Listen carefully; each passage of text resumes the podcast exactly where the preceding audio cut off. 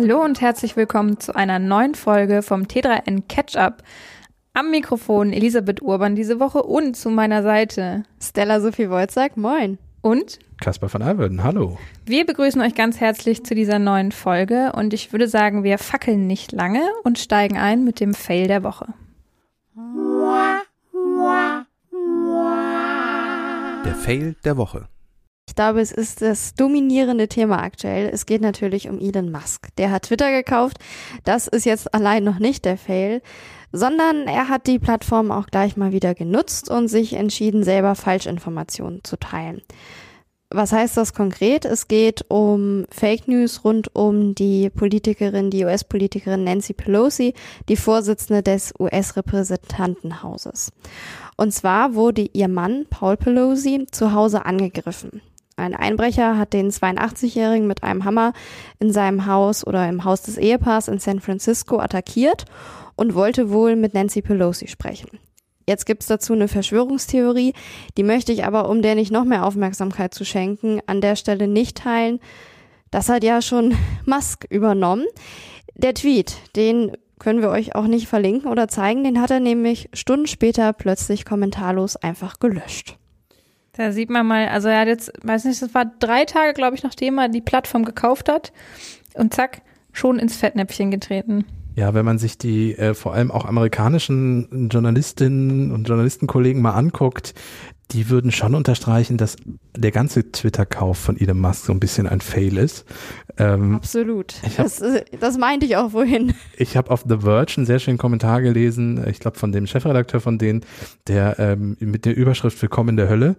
Äh, und das Fazit von dem Text ist so ein bisschen, Musk kann eigentlich nur verlieren bei Twitter, weil das Netzwerk hat nie Geld abgeworfen, wurde in den letzten Jahren nicht so wirklich weiterentwickelt. Und wenn wir mal ehrlich sind, wer auf Twitter häufig unterwegs ist, ich habe einen Twitter-Account, ich kann das Netzwerk nur nutzen, weil ich eine sehr lange Blogliste habe, also mit Accounts, die ich einfach blogge. Und wenn du das tust, dann kannst du Twitter ganz gut nutzen. Wenn du es nicht tust, ist es voller Hass, voller Hetze, ähm, frauenverachtend und so weiter und so fort, weil einfach eine Gruppe an Accounts, die ist gar nicht die große Gruppe an Accounts, sondern einfach eine kleine Gruppe an Accounts, so viel Blödsinn twittert den ganzen Tag über. Ähm, und aus diesem Netzwerk möchte er jetzt irgendwas machen, beziehungsweise muss was machen, weil er hatte ja kurz die Idee, das zu kaufen, wollte es dann doch nicht mehr, weil er gemerkt hat, was er da macht. Dann kam aber die Gerichte und haben gesagt, du willst das kaufen, jetzt willst du nicht mehr, du kriegst eine Strafe, wenn du es nicht machst, jetzt musst du es doch kaufen. Ja, und das Fazit ist, du hast es dir selber ausgesucht, jetzt guck, wie du damit klarkommst. Vielleicht wollte er es auch doch immer kaufen, wobei das ist dann wieder so eine hm, möglicherweise Frage wie viel Strategie auch bei dem ganzen Hin und Her da wirklich drin gesteckt hat. Ja, aber er, er hat jetzt auch so Dinge gesagt, wie er möchte 75 Prozent der Beleg oder das hat er nicht gesagt, aber das gibt äh, Gerüchte, dass er 75 Prozent der Belegschaft irgendwie entlassen möchte. Er hat direkt am ersten Tag die ähm, Chefin für ähm, freie Meinungsäußerung und äh, gegen Hate Speed entlassen. Das auch schon so eine gewisse Aus Hate, Hate Speech, Entschuldige, Hate Speed, oh ja Gott, Hate Speech das entlassen. geht auf Twitter auch ganz schnell, der Hate, Hate Speed. Ja, der Hate Speed, Hate Speech Train geht los. Ähm, die hat er auch direkt am ersten Tag entlassen und das ist ja alles schon so ein bisschen Zeichen.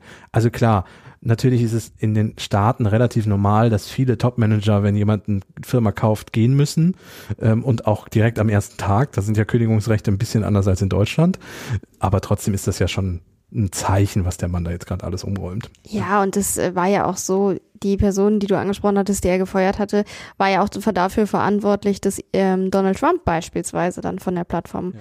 geflogen ist und den möchte Musk ja wohl ganz gerne durchaus wieder auch bei Twitter willkommen heißen. Ja, wobei äh, Trump schon auch schon gesagt hat, er findet Elon ganz gut so, aber er bleibt bei seiner eigenen Plattform. Und man muss natürlich dazu sagen, Elon Musk hat nicht nur eine Fake News Seite geteilt und sie dann kommentarlos wieder gelöscht, sondern er hat sich dann auch noch mit der New York Times angelegt, mhm. weil die hat dann nämlich getitelt, dass er eben das getan hat. Also Elon Musk hat in einem Tweet einen Link von einer Seite geteilt, ähm, die dafür bekannt ist, dass sie Fake News verbreitet. Und äh, Elon Musk hat diesen Artikel dann retweetet und geschrieben, das ist kompletter Blödsinn. Ich habe ja nicht den äh, Link von der New York Times getwittert. Also er ist, das hat er ja auch schon an mehreren Stellen gezeigt, durchaus diskussionsfreudig. Er guckt auch, was über ihn geschrieben wird. Er mag auch kommentiert keine, das gerne. Er mag auch keine Journalistinnen. Also Das Tesla hat er zum auch Beispiel. schon mehrmals gezeigt. Tesla, seine andere Firma, nachdem er jetzt Twitter gekauft hat, ist, äh gut, der hatte ja auch vorher schon ein paar mehr Firmen, aber er ist ja Vorsitzender jetzt von ein paar Unternehmen. Und Tesla zum Beispiel ist ja auch, was deutsche Journalistinnen oder gerne amerikanische auch betrifft, sehr, wie, wie umschreibe ich das schön, zurückhaltend. Also Ja. Pressearbeit findet da nicht statt, sagen wir es ganz genau, also es wird, Ja, wird, wird einfach das geteilt, was das Unternehmen teilen möchte und Richtig. gut ist. So. Genau. so, das ist jetzt aber ein Thema, muss ich zugeben, das mir gerade schon wieder fast schlechte Laune bereitet und Ja, damit würde ich sagen, gehen wir mal über von unserem Fell der Woche einfach in den Deep Dive.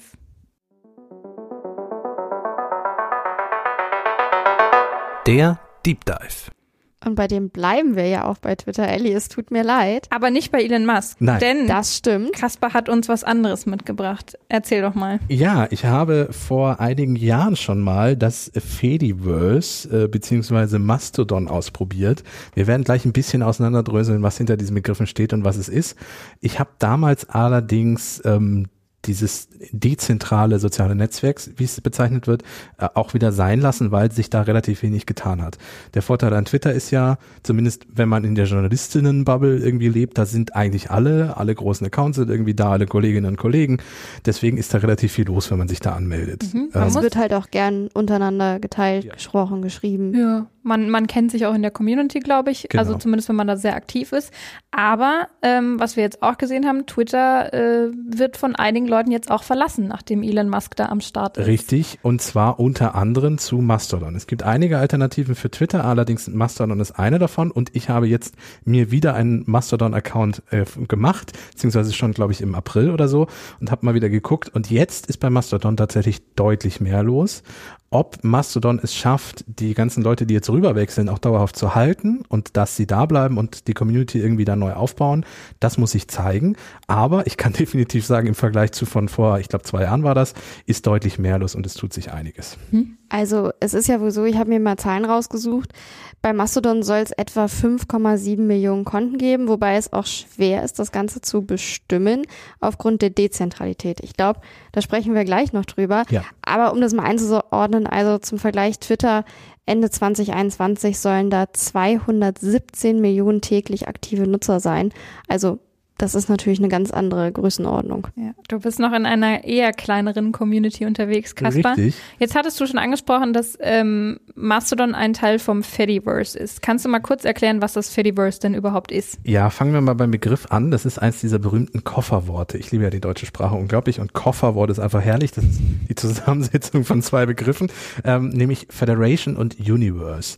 Und Universe ist tatsächlich da so der Stichpunkt, ähm, dass Fediverse versucht, ein ganzes Universum irgendwie aufzubauen, ein dezentrales.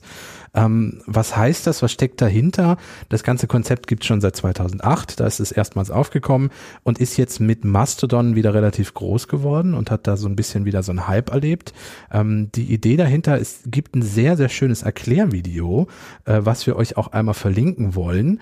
Ähm, und das erklärt die ganze Sache so. Ich nehme mal ein bisschen was aus diesem Erklärvideo raus, nämlich wenn wir uns jetzt alle einen Mail-Account einrichten, sagen wir, ich bei Google, ähm, Ellie bei AOL, weil sie gerne Retro hat Ja, und, okay. und Stella, weiß ich nicht, bei Yahoo äh, Mail. Also drei sehr alte und äh, abgehangene Mail-Accounts können wir ja trotzdem, auch wenn wir jeweils einen anderen Anbieter haben, miteinander Mails schicken.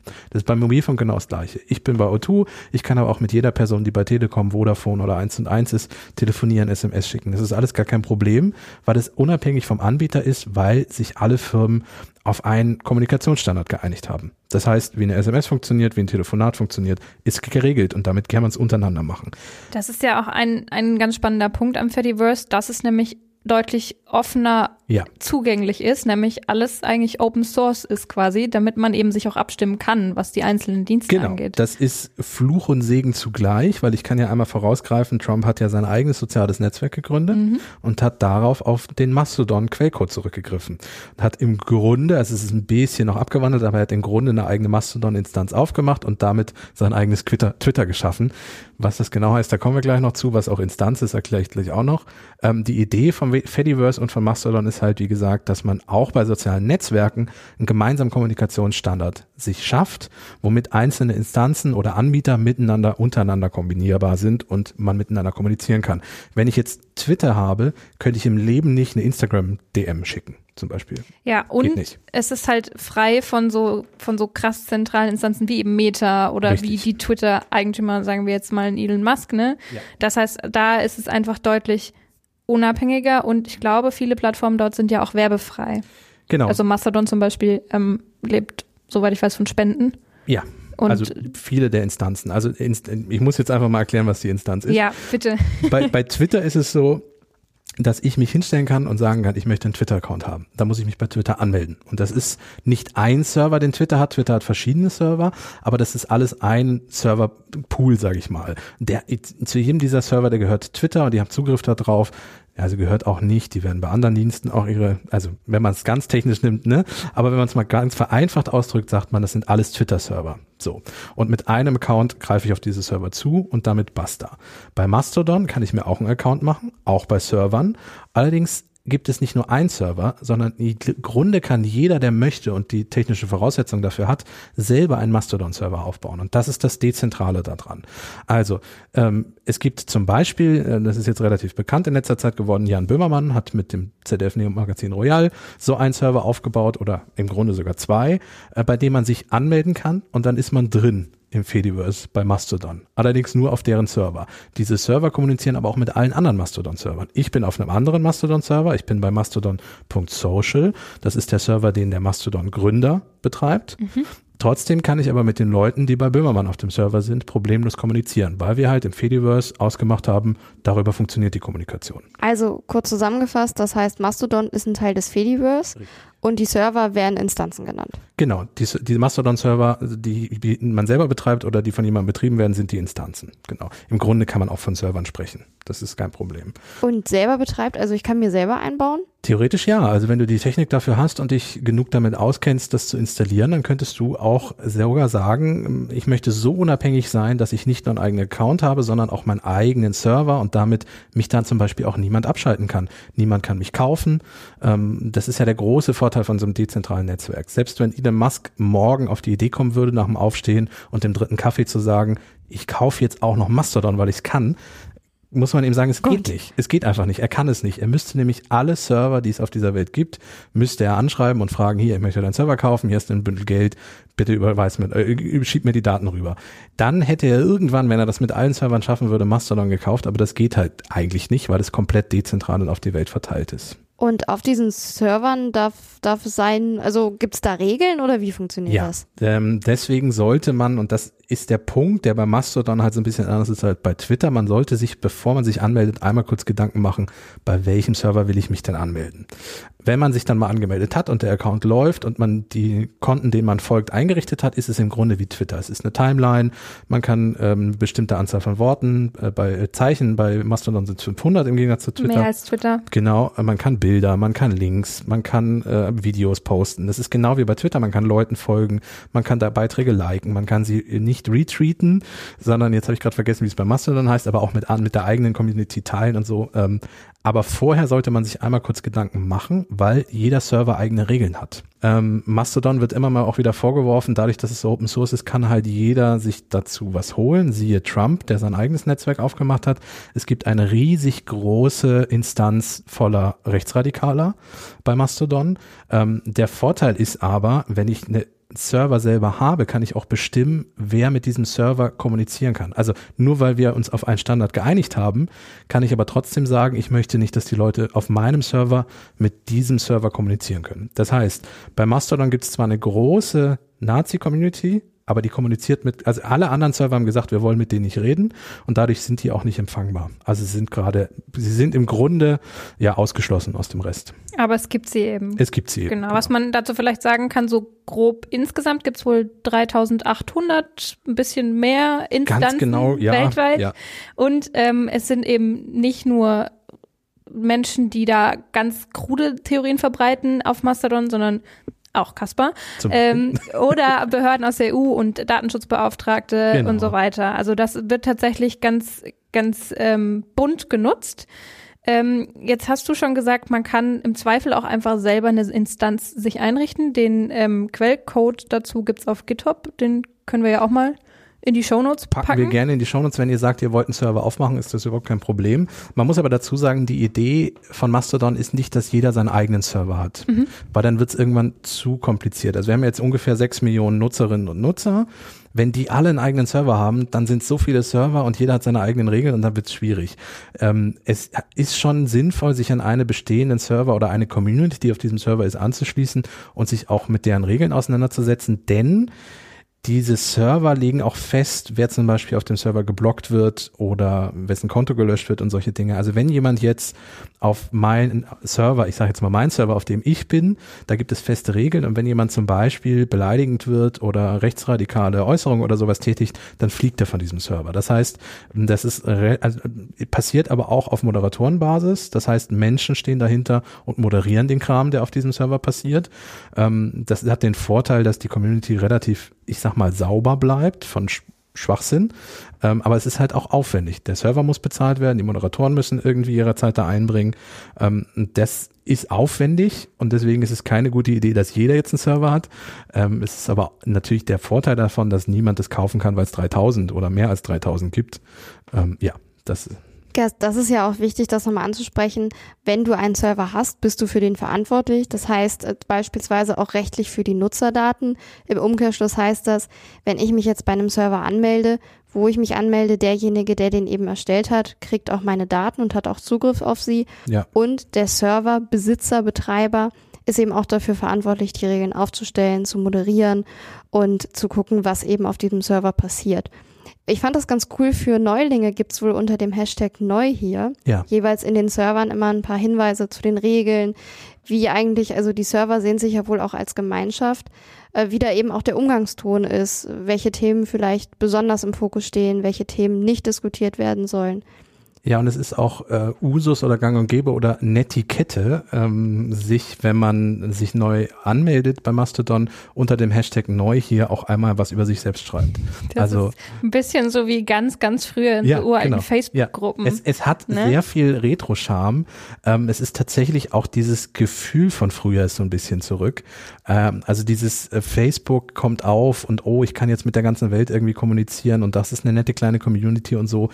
Ähm, ganz viele Dinge, die durch Twitter Instagram mit seiner Toxigkeit und allem sehr kaputt gegangen sind. Und das hat jetzt so ein bisschen so dieses Internetaufbruchsstimmungsgefühl gerade. Deswegen funktioniert es, glaube ich, auch ganz gut. Niemand wird sagen können, ähm, ob sich das beibehält, ob das so bleibt, ob das funktioniert. Das muss man einfach mit der Zeit gucken. Ich sag mal so, die, die Grundzüge oder die Ansätze dafür sind zumindest gelegt. Werbung. Krisen gehören mittlerweile zu unserem Alltag dazu. HR-Prozesse sind mehrheitlich nicht effizient genug, um Mitarbeitende und Unternehmen durch die Krise zu führen. Das hat die neue HR-Studie von Personio über Effizienz während einer Rezession herausgefunden.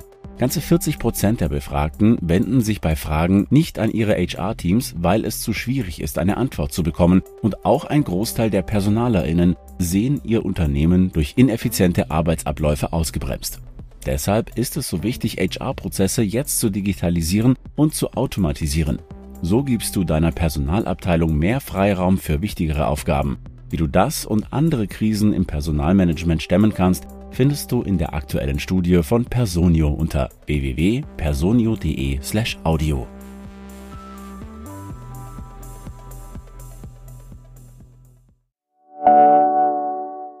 Werbung Ende. Jetzt hast du so schön gesagt, Retro-Charme. Das ist, da klingeln bei mir, also einerseits freut mich das, andererseits klingen bei mir ein bisschen die Alarmglocken. Das ist wie wenn mir ein Immobilienmakler oder eine Immobilienmaklerin sagt, er möchte mir was mit Potenzial verkaufen. Ja, genau. Da weiß ich schon, ui, Das da muss noch Geschichte. Ja, Ja. da muss noch, da muss noch ordentlich Arbeit reinschließen. Ähm, es ist ja nicht nur so, dass ähm, eben diese, dieser Quellcode, den es gibt, auch Vorlage für eine gewisse andere Plattform war, Mhm. sondern dass auch Mastodon selbst noch so ein bisschen Haken hat oder so ein bisschen, wo es ein bisschen umständlicher ist, einfach Ja. für neue User reinzukommen. Ja. Kannst du dazu mal was sagen? Also zum einen ist es so, je nachdem welchen Server du wählst, also mein Mastodon von Social auf dem Server, auf dem ich bin, der war vor zwei Tagen für eine Stunde oder so einfach nicht erreichbar. Dann lädt deine Timeline nicht. Dann erreichst du auch die anderen nicht. dann ist halt erstmal Pause. So. Das hat natürlich damit zu tun, dass diese Serverinfrastruktur, da steht kein Twitter hinter, sondern da steht eine Person, zwei Personen.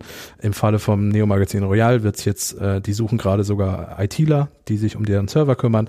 Ähm, aber auch da war es so, dass die Anmeldung eine Zeit lang nicht funktioniert hat oder es bis zu vier Stunden dauerte, bis da eine Bestätigungsmail kam, weil sie nicht mehr hinterher kamen.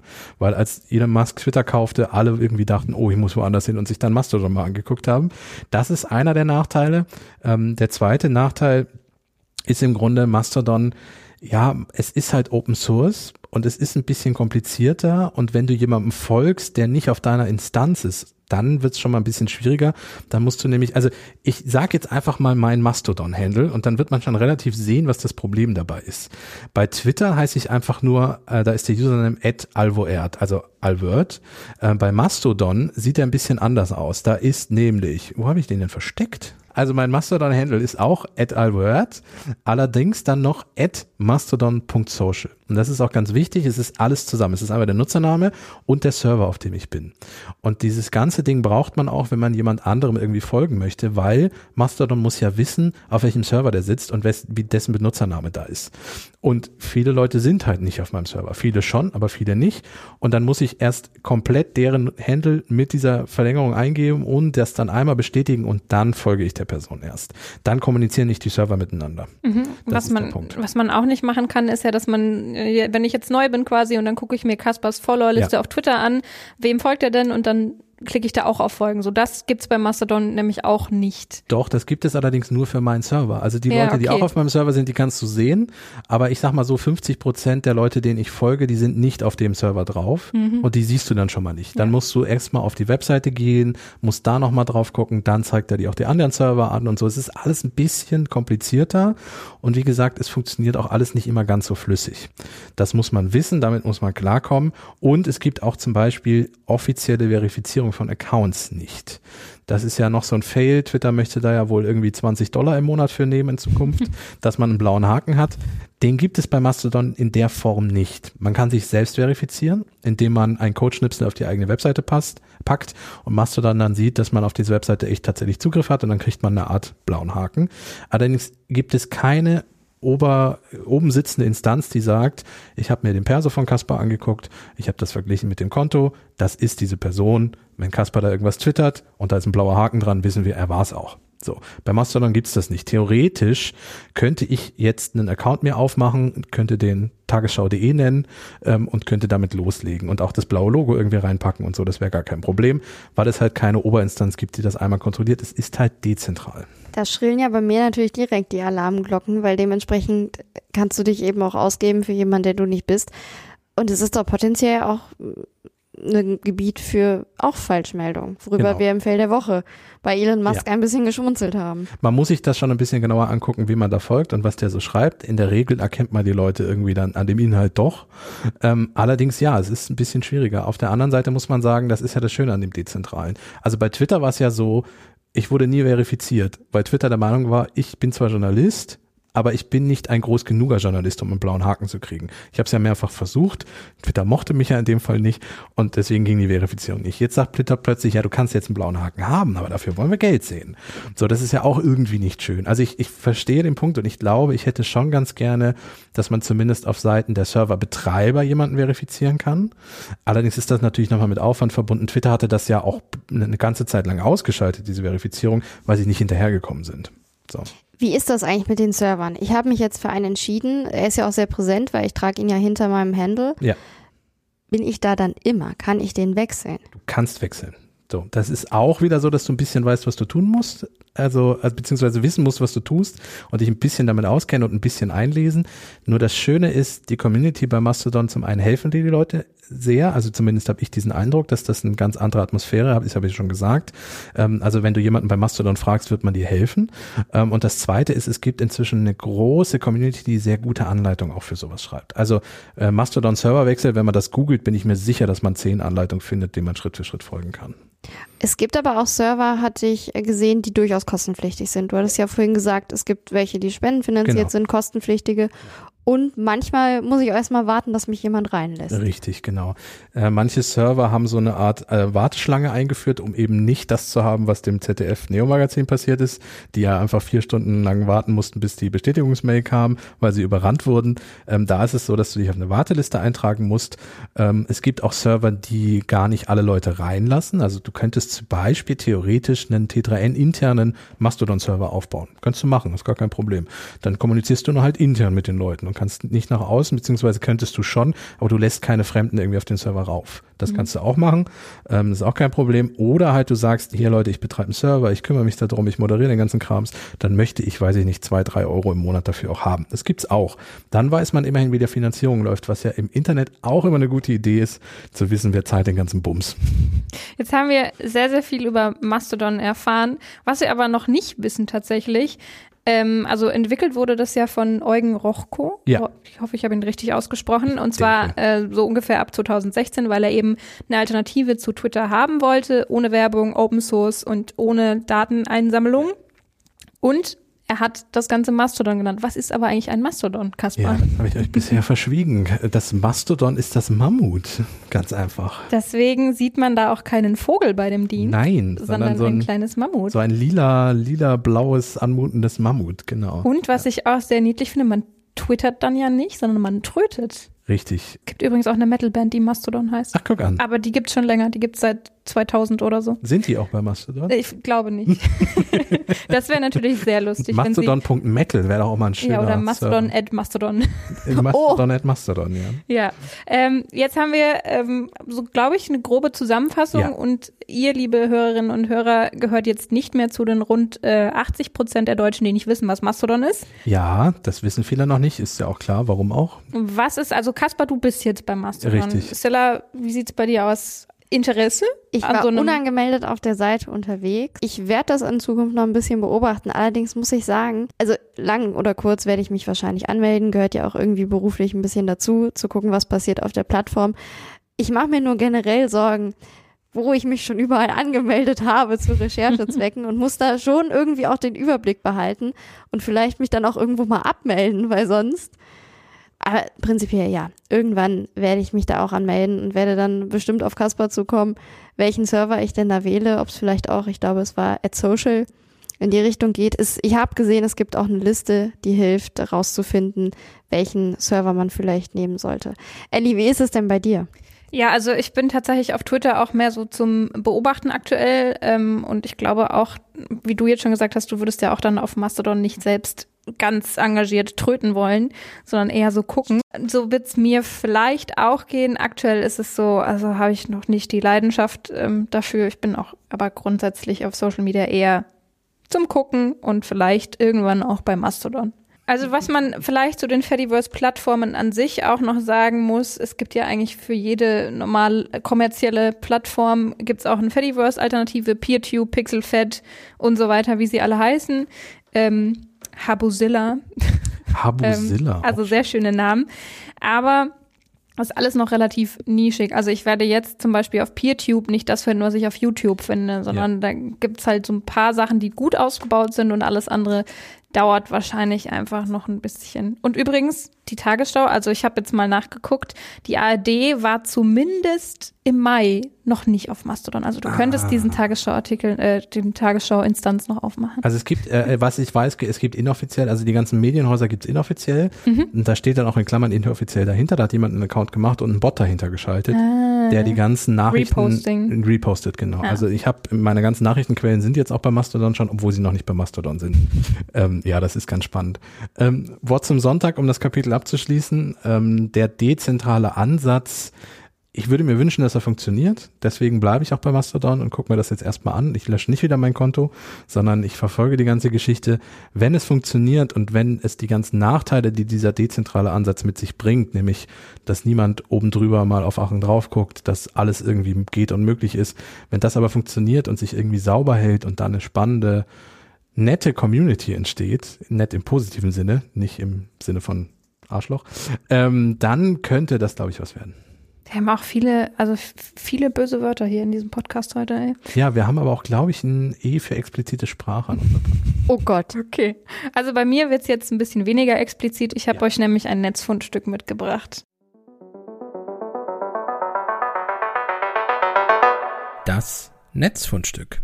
Darf ich einmal die Überschrift? Wir haben ja so ein Doc, wo wir immer unsere Notizen reinschreiben. Und ich finde einfach die Überschrift so gelungen Die und irgendwie sehr charmant. Hier steht original, Ellie hat einen Twitter-Account entdeckt. Ja, also Wir bleiben thematisch im, irgendwie doch im Thema. ja, ich würde sagen, uns ist der rote Faden dieser Folge sehr gut gelungen. Ja, ja. Ähm, ich habe Oder der also blaue Vogel dieser Folge. einen von, von vielen Twitter-Accounts entdeckt. Ähm, und den gucke ich mir auch dann, wenn ich bei Twitter mal reingucke, Ja. so ab und zu an. Und zwar ist es der Twitter-Account von John Ehrlichman oder Ehrlichman. Ähm, er ist Kanadier, also wird man es wohl irgendwie äh, englischsprachig aussprechen. Ähm, er ist ein Journalist und ein Nachrichtensprecher und er hat eben seinen Twitter-Account at John Ehrlichman und er postet dort unter anderem ziemlich coolen Retro-Internet- und Wirtschaftscontent. Als zum Beispiel die erste Internetseite von Amazon oder das Bitcoin-White Paper von Satoshi Nakamoto, das er an Halloween ja. 2008 äh, publiziert hat. Also ist meistens tagesaktuell der Content und dann schreibt er so, hier, heute vor 40 Jahren hat Elon Musk noch äh, ganz was anderes gemacht, als Twitter zu kaufen oder ähm, so sah Amazon aus, als es nur Bücher gab oder solche Dinge. Und das finde ich ähm, tatsächlich äh, einen sehr charmanten Ausflug in die Geschichte des Internets, auch in wirtschaftliche Geschichten, so ähm, einfach mal, also viel auch mit Bildmaterial, wo man sich dann angucken kann, wie Mark Zuckerberg vor 30 Jahren aussah. Naja, nicht ganz.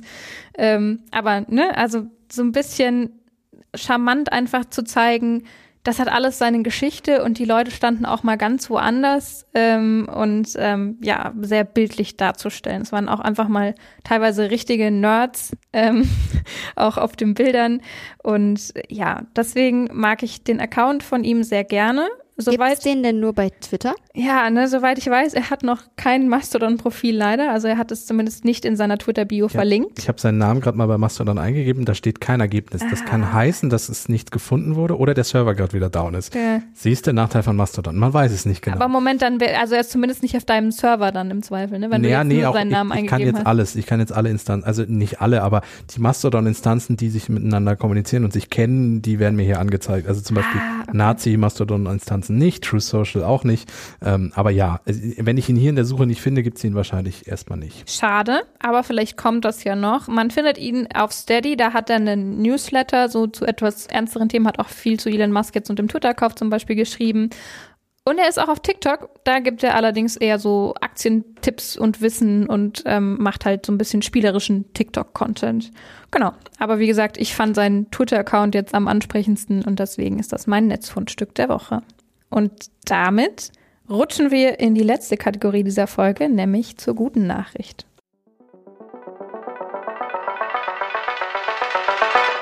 Die gute Nachricht. Die gute Nachricht, da geht es um Fenster, die Strom erzeugen können.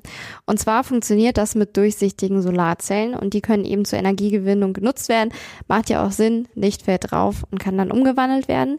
Grundsätzlich gibt es die Idee schon ein bisschen länger. An der wird auch schon länger geforscht, zum Beispiel in Leipzig, am MIT oder auch in Südkorea. Allerdings, diese Solarzellen, die haben bisher einen Nachteil. Und zwar sind sie einfach nicht so effizient wie ihre, ich nenne sie jetzt mal undurchsichtigen Brüder, die da einfach doch ein bisschen mehr Leistung bringen. Dem haben sich Forscher jetzt angenommen und sie wollen es geschafft haben, die Solarzellen eben weiterzuentwickeln und zu verbessern. Die haben auch offiziellen Namen, farbstoffsensibilisierte Solarzellen heißen sie und die Forscher der Uppsala Uni Universität in Schweden und der Polytechnischen Universität Lausanne in der Schweiz, die haben dazu einen Forschungsartikel ver verfasst, der im Journal Nature auch erschienen ist. Da schreiben sie, dass die Vorteile laut ihnen sind, eben diese Solarzellen sind durchsichtig, aber auch in verschiedenen Farben produzierbar und sollen auch kostengünstiger sein. Laut ihnen ist es äh, gelungen, sie eben effizienter zu gestalten. Das heißt, dass sie leistungsstärker geworden sind. Ob sie damit allerdings an die herkömmliche Solarzelle rankommen, das äh, haben sie, glaube ich, nicht geschafft. Die erreichen einen Wirkungsgrad von etwa 20 Prozent, also die Also die herkömmlichen herkömmlichen. Modelle. Genau. Und was ähm, war jetzt bei diesen transparenten der, der Wirkungsgrad? Weißt du das noch? Das, der lag bei 15,2 Prozent. Ah, genau. Also wir sehen, da ist noch eine kleine Lücke. Ich bin ja immer für das Aber in der guten Nachricht zuständig. Ist ja ganz schön, aber Hier, das Aber, wobei man dazu sagen muss, es ist eben schon ein Fortschritt, weil die Es ist ein Fortschritt und es ist auch den Forschern klar, dass es eher eine Ergänzung zu den herkömmlichen Solarzellen ist. Also es gibt zum Beispiel aus dem Jahr 2017 eine Rechnung von Forschern der Michigan State University und die haben damals ausgerechnet, wenn alle Gebäude in den USA mit Solarglasscheiben ausgestattet wären, das wären circa 7 Milliarden Quadratmeter, dann könnte das für 40 Prozent des Energiebedarfs in den USA reichen. Allerdings, Elli, ich musste jetzt leider dein Aber klauen. Fenster sind ja eigentlich eine, ich nenne sie jetzt mal mechanische Sache, die werden eingesetzt und haben nichts mit Strom zu tun. In der Regel. Wenn du natürlich auf die Solarfenster guckst, ist der Einbau dann plötzlich wieder was anderes, sprich auch teurer als eine herkömmliche Glasscheibe. du musst ein Stromkabel dahin legen, es muss irgendwo gesammelt werden, die Energie und so weiter und so fort. Das kann auch nicht jeder einfach so machen. Es sollte ein Elektriker. Kriegt man Elektriker in der heutigen Zeit? Ja. Und wenn man sich jetzt äh, die großen Gebäude in den USA vorstellt, die Wolkenkratzer, Ja. teilweise mit sehr, sehr viel Glasfronten, ist natürlich auf einer Seite die Freude da zu sagen, aha, viel Potenzial, um da Licht eben zur Energie zu machen. Auf der anderen Seite, da sind ja Fenster drin und die müssten dann eben entsprechend ausgetauscht werden. Ja, ich weiß auch nicht, ob man schon überprüft hat, wie gut so ein Solarfenster dann dämmt oder so. Ne? Das ist ja Genau, auch, was ein ja. normales Fenster eigentlich tun sollte, ist ja auch so ein bisschen für Isolierung sorgen, beziehungsweise halt das irgendwie regulieren. Ähm, da wäre auch, glaube ich, noch Potenzial. Aber um es abzuschließen, also ich glaube, wenn die Technik mal soweit ist und der Aufwand sich im Rahmen hält und das, weiß ich nicht, nur 20 Prozent teurer ist als eine normale Fensterscheibe, dann würde ich, wenn ich mal ein Fenster austauschen muss irgendwo, ich komme wahrscheinlich erstmal nicht in die Verlegenheit, das tun zu müssen, aber wenn das so wäre, würde ich mich schon für die Solarfenster dann entscheiden, weil die Idee zu sagen, wir haben eh Glasflächen, lass uns die doch gleich dafür nutzen irgendwie, dass man auch noch Strom erzeugt, ist doch eine gute. Ja. Ja. Dann würde ich sagen, haben wir auch die Good News der Woche ausreichend hier durchdiskutiert. Richtig. Und mit damit- Wenn und Aber. Mit Wenn und Aber. Und damit sind wir auch schon am Ende der Folge angekommen. Ähm, wir hoffen, ihr habt was mitgenommen über Mastodon, über das Fediverse, äh, vielleicht auch über Elon Musk oder Solarzellen.